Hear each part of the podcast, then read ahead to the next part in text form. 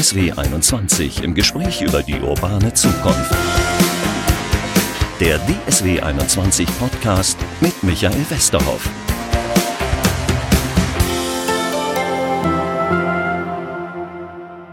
Herzlich willkommen zur siebten Folge unseres Podcastes mit Ludger Wilde. Hallo, Herr Wilde. Herr Westhoff. Wir haben eine wunderbare Aussicht, das passt auch zum Thema, wenn ich so aus dem Fenster gucke. Wir sitzen in der neunten Etage des Stadthauses in Dortmund, sehen das Stadion, sehen das Ellipson, sehen noch was? Florian, sehe ich da so ein bisschen. Wir gucken um runter bis zum Anleigebirge. Wir haben den kompletten Überblick über den Dortmunder Süden. Jawohl. Ein idealer Blick, ja. um über das zu sprechen, worüber wir reden wollen, nämlich wie werden wir in Zukunft wohnen, wie werden Städte aussehen, wie werden Innenstädte möglicherweise aussehen, wenn alle nur noch online einkaufen und wie werden wir in die Stadt fahren mit E-Mobilität, mit ÖPNV. Über all das möchte ich reden mit Ludger Wilde, Stadtrat und Dezernent in Dortmund, zuständig für die Stadtentwicklung hier in der Stadt und für die Stadtplanung. Wir fangen immer an mit so fünf Google-Stichwörtern. Ich gebe oben in die Google-Zeile den Namen des Gastes ein, also in diesem Fall Ludger Wilde, und dann kommen ein paar Sachen. Zum Beispiel als erstes Dortmund. Ihre Heimatstadt? Meine, meine Stadt, in der ich äh, sicher zu Hause bin, in der ich arbeite, schon seit mittlerweile ja 32 Jahren. Also ich bin, man darf sagen, intimer Kenner dieser Stadt und habe ja auch studiert. Wo kommen Sie her? Gebürtig komme ich aus dem Münsterland, ich gebürtig aus der Stadt Lüdinghausen, nördlich hier von Dortmund. Das zweite Stichwort ist Stadtrat. Ja. Ja, seit Stadtrat, den Stadtrat, äh, Stadtrat bin ich seit mittlerweile fast äh, vier Jahre. Ähm, in 2015 bin ich dazu ernannt worden. Ich habe vorher die Funktion des Leiters des Stadtplanungs- und Bauordnungsamtes gehabt. Das war die letzte Funktion und der Rat der Stadt hat mich entsprechend gewählt für acht Jahre in 2015, um dieses Amt hier zu übernehmen. Dezernent Stadtrat, das ist so diese Ebene unter dem Oberbürgermeister, ja, also, also sozusagen also der stellvertretende Oberbürgermeister oder stellvertretende Chef der Stadt. Also es gibt verschiedene Begriffe für, für der Oberbürgermeister ist sicher der erste Bürger dieser Stadt. Darunter gibt es noch den Stadtdirektor, das ist der direkte Vertreter des Oberbürgermeisters und dann gibt es den Verwaltungsvorstand und der zuständige Stadtrat für den Bereich Umweltplan und Wohnen, so schimpfe ich mich von der Berufsbezeichnung her, gehört mit zum Verwaltungsvorstand. Das dritte Stichwort wäre Stadtplanung gewesen, können wir eigentlich drüber hüpfen, weil äh, darüber werden wir reden, gleich ganz ausführlich über mhm. Stadtplanung. Und das vierte sagt mir jetzt noch nicht spontan was, City-Konzept 2030. Ja, die City, wir sind ja in der City, wir gucken auch runter auf die City. Die City ist das Herzstück dieser Stadt und ist eigentlich eine Daueraufgabe und ist ein wesentliches Element auch meiner Tätigkeit in der Vergangenheit gewesen und wird es auch in Zukunft bleiben. Sprechen wir gleich noch drüber, über die City, wie sich Cities weiterentwickeln. Fünftes und letztes Stichwort, TU Dortmund, also Technische Universität, da haben Sie studiert, haben ja. Sie gerade angedeutet. Ja, das ist richtig. Ich habe äh, Ende der 70er Jahre hier das Studium der Raumplanung absolviert und äh, die TU beziehungsweise der Campus 2030, wie wir ihn heute nennen, ist für mich auch das erste berufliche Betätigungsfeld gewesen. In den 80er Jahren habe ich dort an der Bereichsplanung Uni Umland mitgewirkt. Also die Errichtung des Technologieparks und des ganzen Umfeldes, auch Landschaftsprojekte gehörten mit dazu. Und aktuell in dem Zusammenhang mit dem Masterplan Wissenschaft haben wir diesen alten Plan aus den 80er Jahren wieder auf neue Füße gestellt. Es gibt ein aktuelles Entwicklungskonzept für den Bereich des Campuses 2030, also für den Hochschul- und Technologiecampus. Sie hatten oder haben da auch einen Lehrauftrag? Ich habe Sie jedenfalls gefunden auf der Seite da. Das ist richtig. Ich mache ein bisschen Städtebau, informelle Planungsinstrumente am Lehrstuhl für einen Städtebau und Abteilung Bauwesen. Das ist dann auch Raumplanung oder ist das Architektur? Nee. Nein, das ist ähm, das Studium Bauwesen und Architektur. Also das hm. äh, ist der Lehrstuhl von dem Professor Meckler und dort äh, gebe ich nochmal das Fach oder das ein Seminar informelle Planungsinstrumente. Wie werden Städte in 10, 20, 30 Jahren aussehen? Darüber wollen wir heute reden. Die Stadt Dortmund hat dazu schon eine Studie gemacht, zumindest was das Thema Wohnen anbetrifft. Sie haben versucht rauszukriegen, wie möchten die Menschen wohnen in Zukunft oder wie möchten sie am liebsten morgen wohnen? Äh, ja, gibt's da so, kann man das beschreiben? Sag mal, das Thema Wohnen ist ein Schwerpunktthema, was äh, uns in der Vergangenheit immer schon beschäftigt hat, in Zukunft auch beschäftigen wird.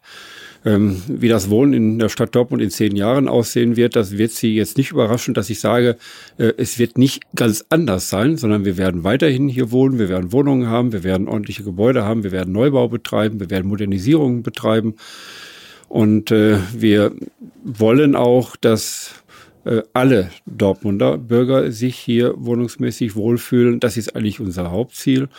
Und um das zu erfüllen, werden die Herausforderungen im Augenblick immer größer.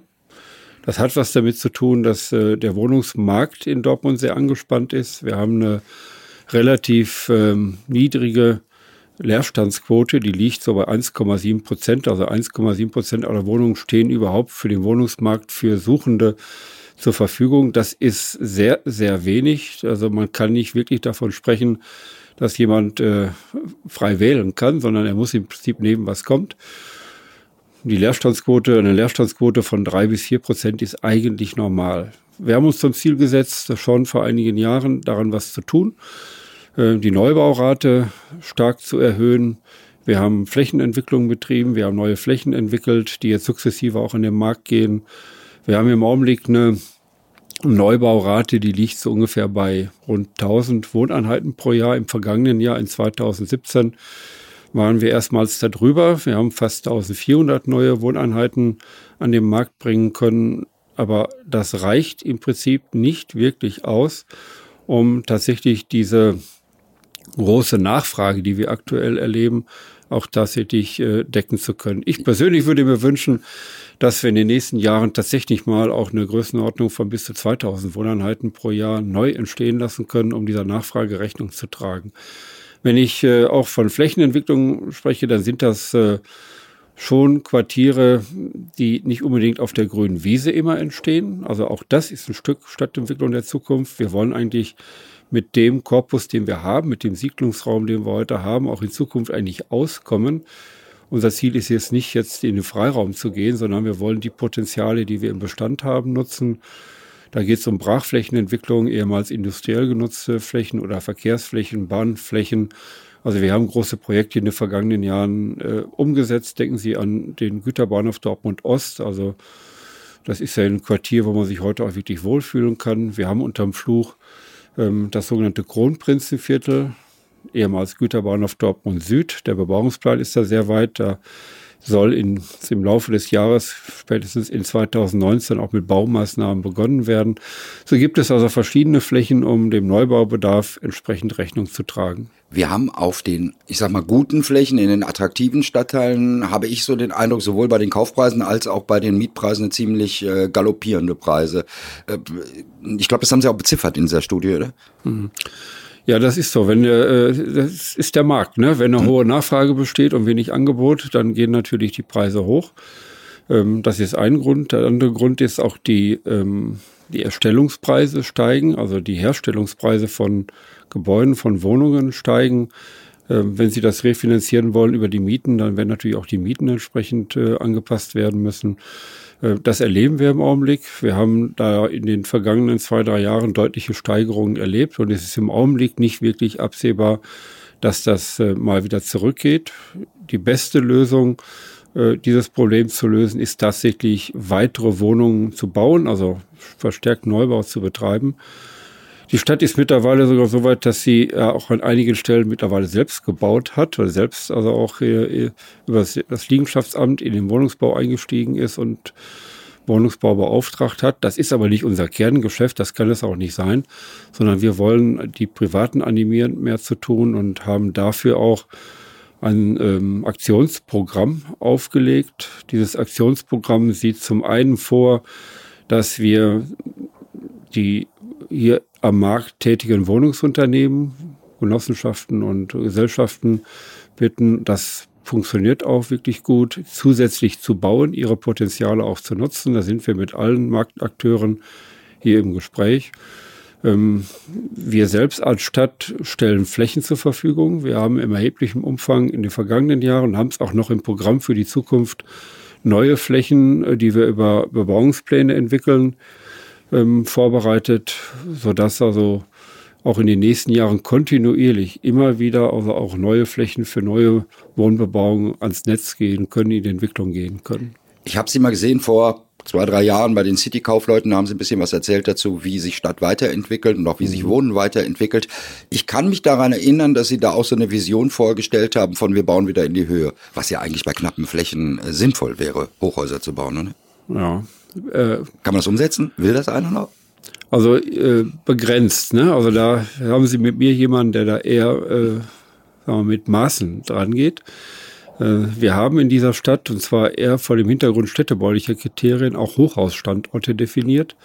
Also wir haben potenzielle Hochhausstandorte entlang der B1, immer da, wo die Hauptverkehrsstraßen, die Richtung Innenstadt führen, die B1 schneiden. Da haben wir gesagt, aus städtebaulichen Gründen wollen wir diese Punkte durchaus mit Hochpunkten markieren. Das ist an einigen Stellen schon passiert. Ne? Die Commerz, das Commerzbankgebäude zum Beispiel ist eins, ne? dann an der Ecke Semmerteilstraße B1, was in, und mit dieser Zielrichtung dort errichtet wurde. Wir werden es erleben. Wir haben planerisch vorbereitet auch eine Hochhausentwicklung am Knotenpunkt Märkische Straße B1. So zieht sich das durch. Also die B1 ist für uns durchaus noch an einigen Stellen äh, Aber wir reden nicht über Wohnen dabei dann. Wir, da reden wir über Gewerbe. Da mhm. reden wir über Gewerbe. Im Bereich Wohnen gibt es äh, meines Erachtens durchaus äh, Standorte, die sehe ich aber nicht in den Randlagen oder in den äußeren Lagen des Dortmunder Siedlungsbereichs.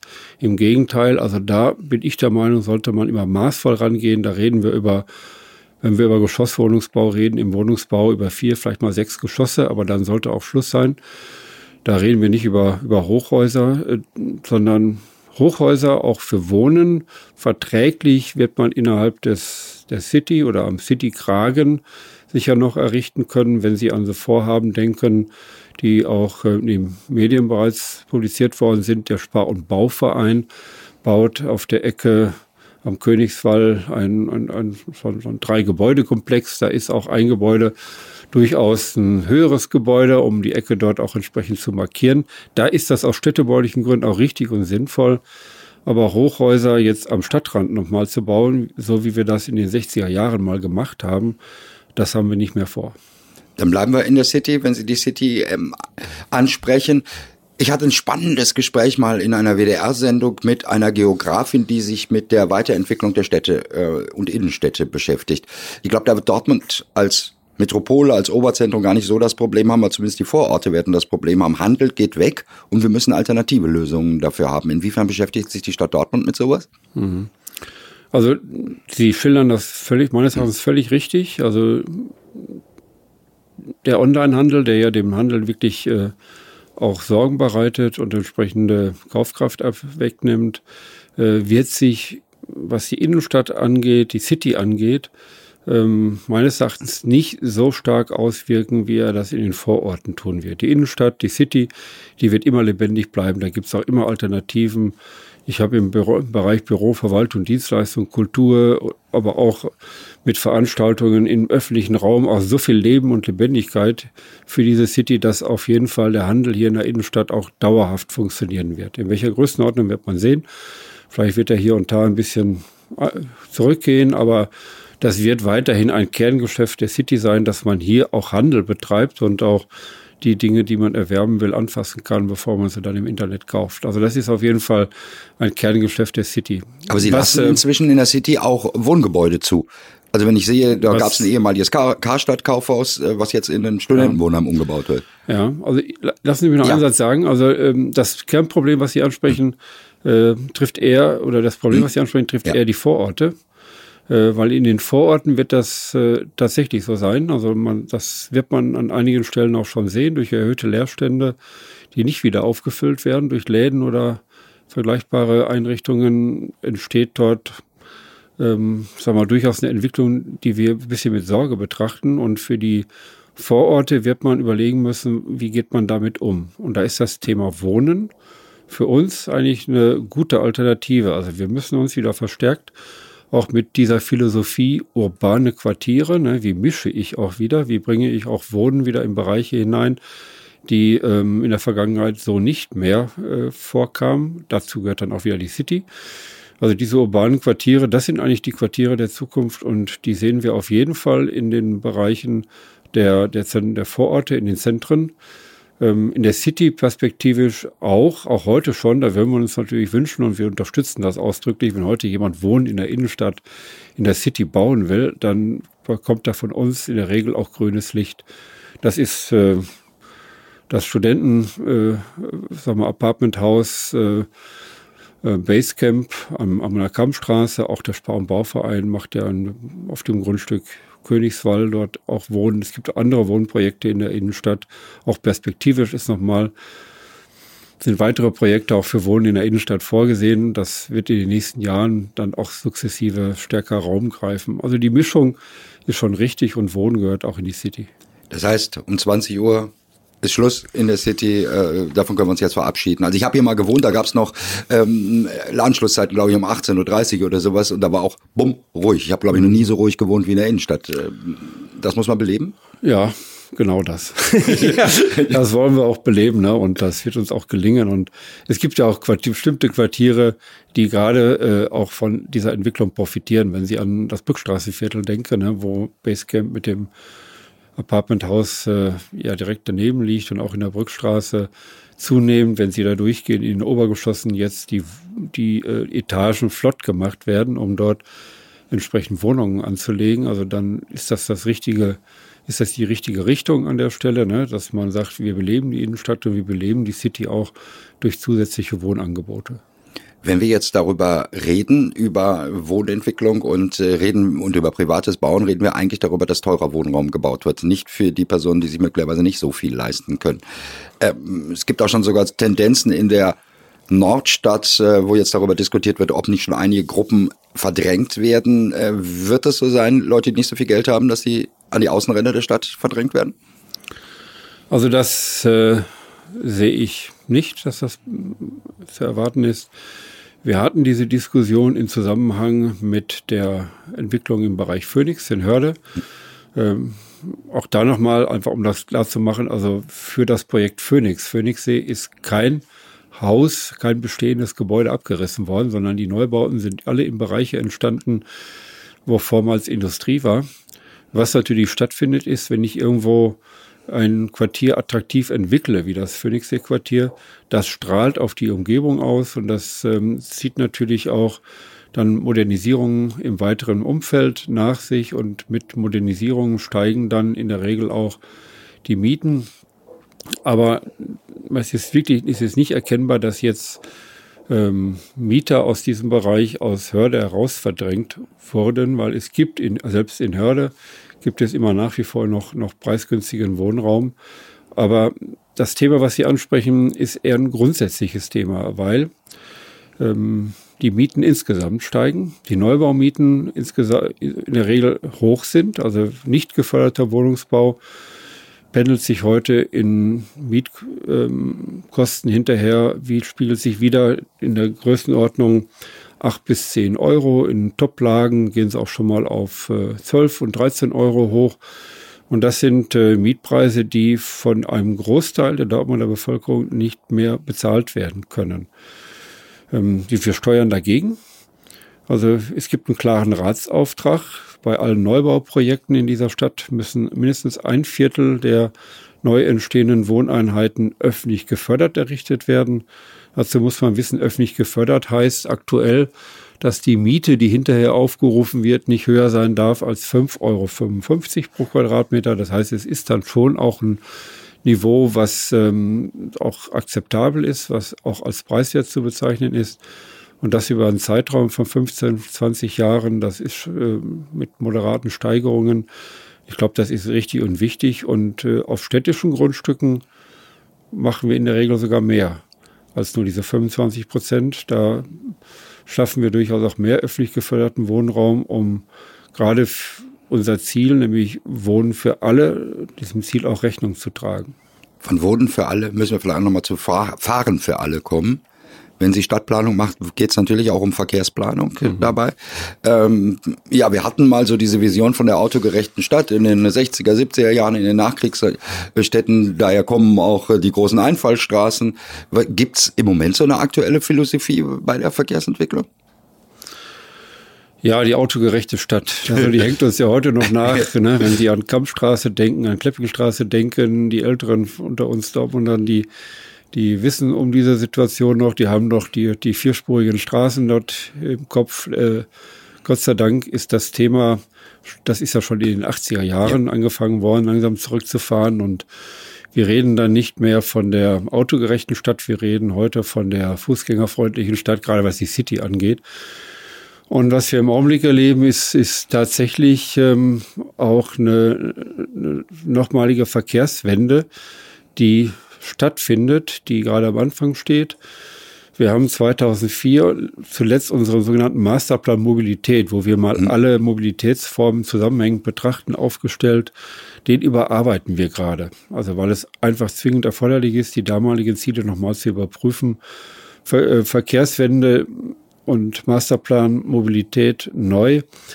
Ähm, deswegen, weil doch sagen wir, verschiedene Faktoren nicht mehr äh, den Verkehr, so wie wir ihn heute kennen, auch in Zukunft wirklich tragfähig äh, machen. Das hat mit Klima zu tun, das hat mit Luftbelastung zu tun, hat mit Lärm zu tun die, was wir auf, da müssen wir den Verkehr auf neue Füße stellen, hat auch was mit Raumansprüchen zu tun. Das heißt, jedes Auto braucht auch einen Parkplatz. Also wie gehe ich mit den öffentlichen Räumen um? Parke ich die nur zu, in Anführungsstrichen, oder nutze ich die auch für, für wohnverträgliche Nutzungen, also Grün- und Freizeitangebote mhm. entsprechend müssen bedient werden. So, und das, äh, das, was äh, die Herausforderung ist, das alles wollen wir ja letztendlich verbessern, ohne dass wir Mobilität einschränken. Die Innenstadt soll nach wie vor weiter erreichbar sein, die Quartiere müssen weiterhin erreichbar sein. Aber was wir machen müssen, ist, wir werden, wir werden, sag mal, den Model Split, also diese Aufteilung zwischen Nahmobilität, Fußgänger, Radfahrer und ÖPNV und IV, den wird man verändern müssen. Wir werden also die Nahmobilität, also die Nutzung des öffentlichen Personennahverkehrs, die Nutzung des, Radfahr des, des Rades oder auch der eigenen Füße wieder verstärkt bewerben und äh, auch durch bauliche Maßnahmen attraktiver gestalten müssen, um tatsächlich dort eine Veränderung herbeizuführen. Was man auch machen muss, ist, dass man die, die äh, weiterhin sicher sinnvolle und richtige Mobilität per Auto äh, auf neue Füße stellt. Da geht es halt aber um Lärm- und Luftbelastung und das Thema, naja, selbstfahrende ne, äh, Mobile, das wird es irgendwann geben, aber das ist im Augenblick nicht das, was wir für die nächsten fünf bis zehn Jahre tatsächlich jetzt einplanen, sondern da geht es um das Thema Elektromobilität, Förderung der Elektromobilität und das ist ein Schwerpunktthema Stichwort Smart City, da gehört das mit dazu. Was sich die Stadt insgesamt auch gestellt hat, wir wollen auch als äh, naja, Elektromobilitätsstadt auch vorne mitspielen. Das hat was damit zu tun. Sie müssen Ladestellen anbieten. Sie müssen das entsprechend be bewerben. Sie müssen auch mit gutem Beispiel vorangehen. Also die Stadt hat auch für ihren eigenen Fuhrpark ein Mobilitätskonzept entwickelt und wir wollen jetzt auch in den nächsten Jahren wo eben möglich auch auf Elektromobilität umsteigen. Aber wenn Sie sagen, ÖPNV zum Beispiel fördern, ähm, mhm. wir sind gerade, ich glaube deutschlandweit sind wir in so einer Phase, wo der ÖPNV so 30, 40 Jahre die U-Bahn-Tunnel äh, alt sind, wo Geld benötigt wird, um eigentlich die zu sanieren. Da ist überhaupt nichts mehr für Ausbau da, oder? Ach, Geld ist immer da. Wenn Sie heute sehen, was, äh, was an, auf dem Markt auch an, an ähm, sagen wir, an Vermögen da ist oder an Geld da ist, um, um Infrastrukturen zu bauen. Ähm, ich glaube, das muss nur richtig eingesetzt werden, für die richtigen Maßnahmen eingesetzt werden und in den ÖPNV zu investieren, also hier in der Stadt, sprich also in den Stadtbahnbau. Ne? Das heißt nicht immer sofort einen Tunnel bauen, mhm. sondern das hat auch was damit zu tun, dass ich das, was ich heute schon habe, so ertüchtige, dass es weiterhin attraktiv ist und dauerhaft attraktiv ist, dass ich die Kapazitäten vergrößere, die Taktzeiten verringere ne, und auch ticketmäßig entsprechend so reagiere, dass das auch für viele wieder interessant wird.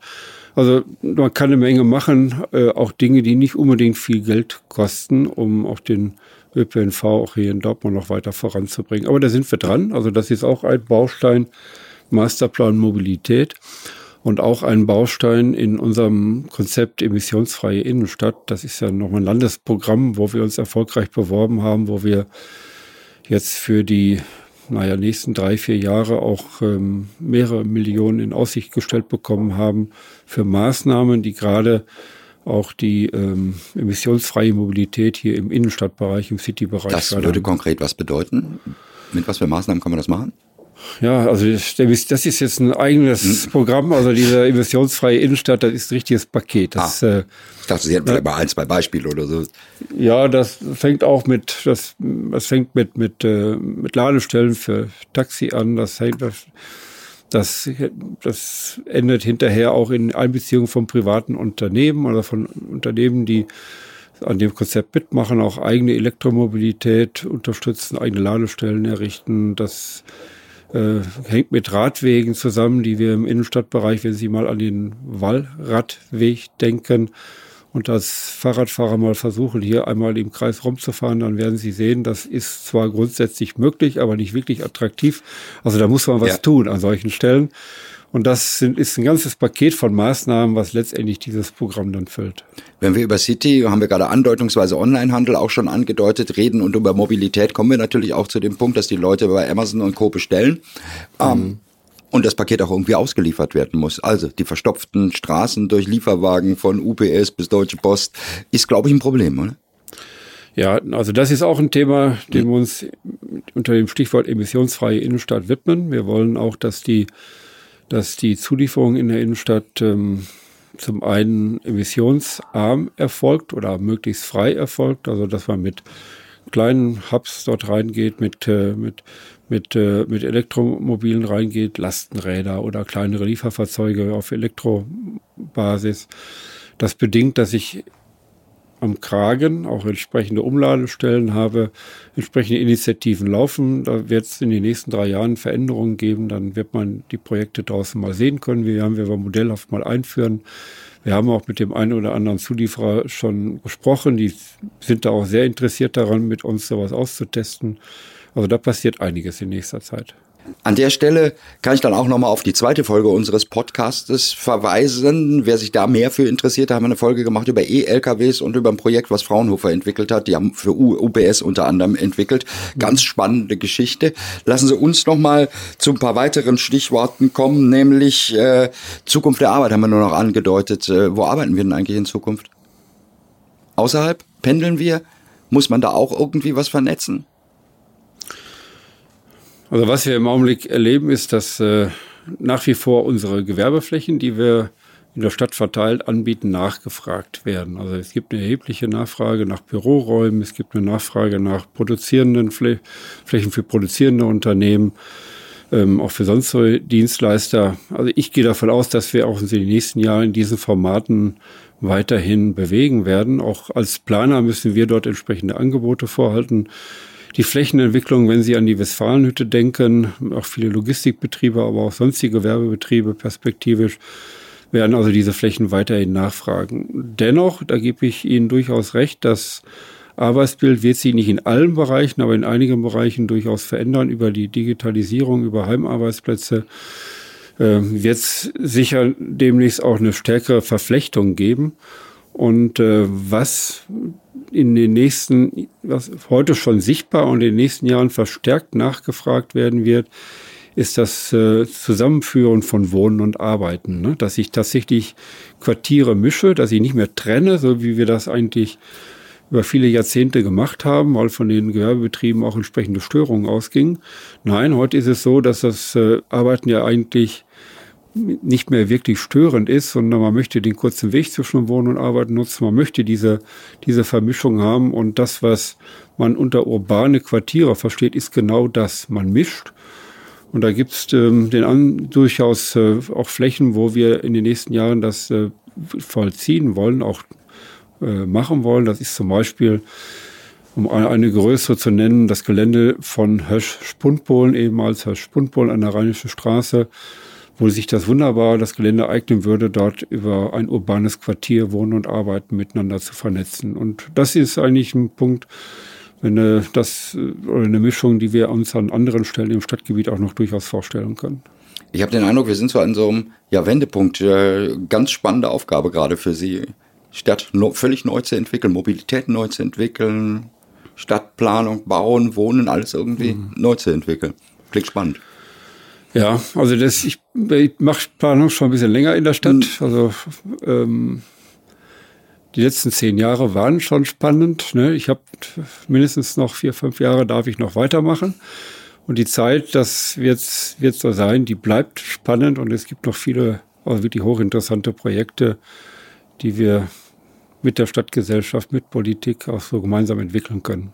Dann lassen Sie uns zum Abschluss nochmal zu unserer Kategorie kommen. Drei Lieblingsorte. Ich frage immer alle Gäste, was gefällt Ihnen in Dortmund denn am besten? Wo gehen Sie gerne hin?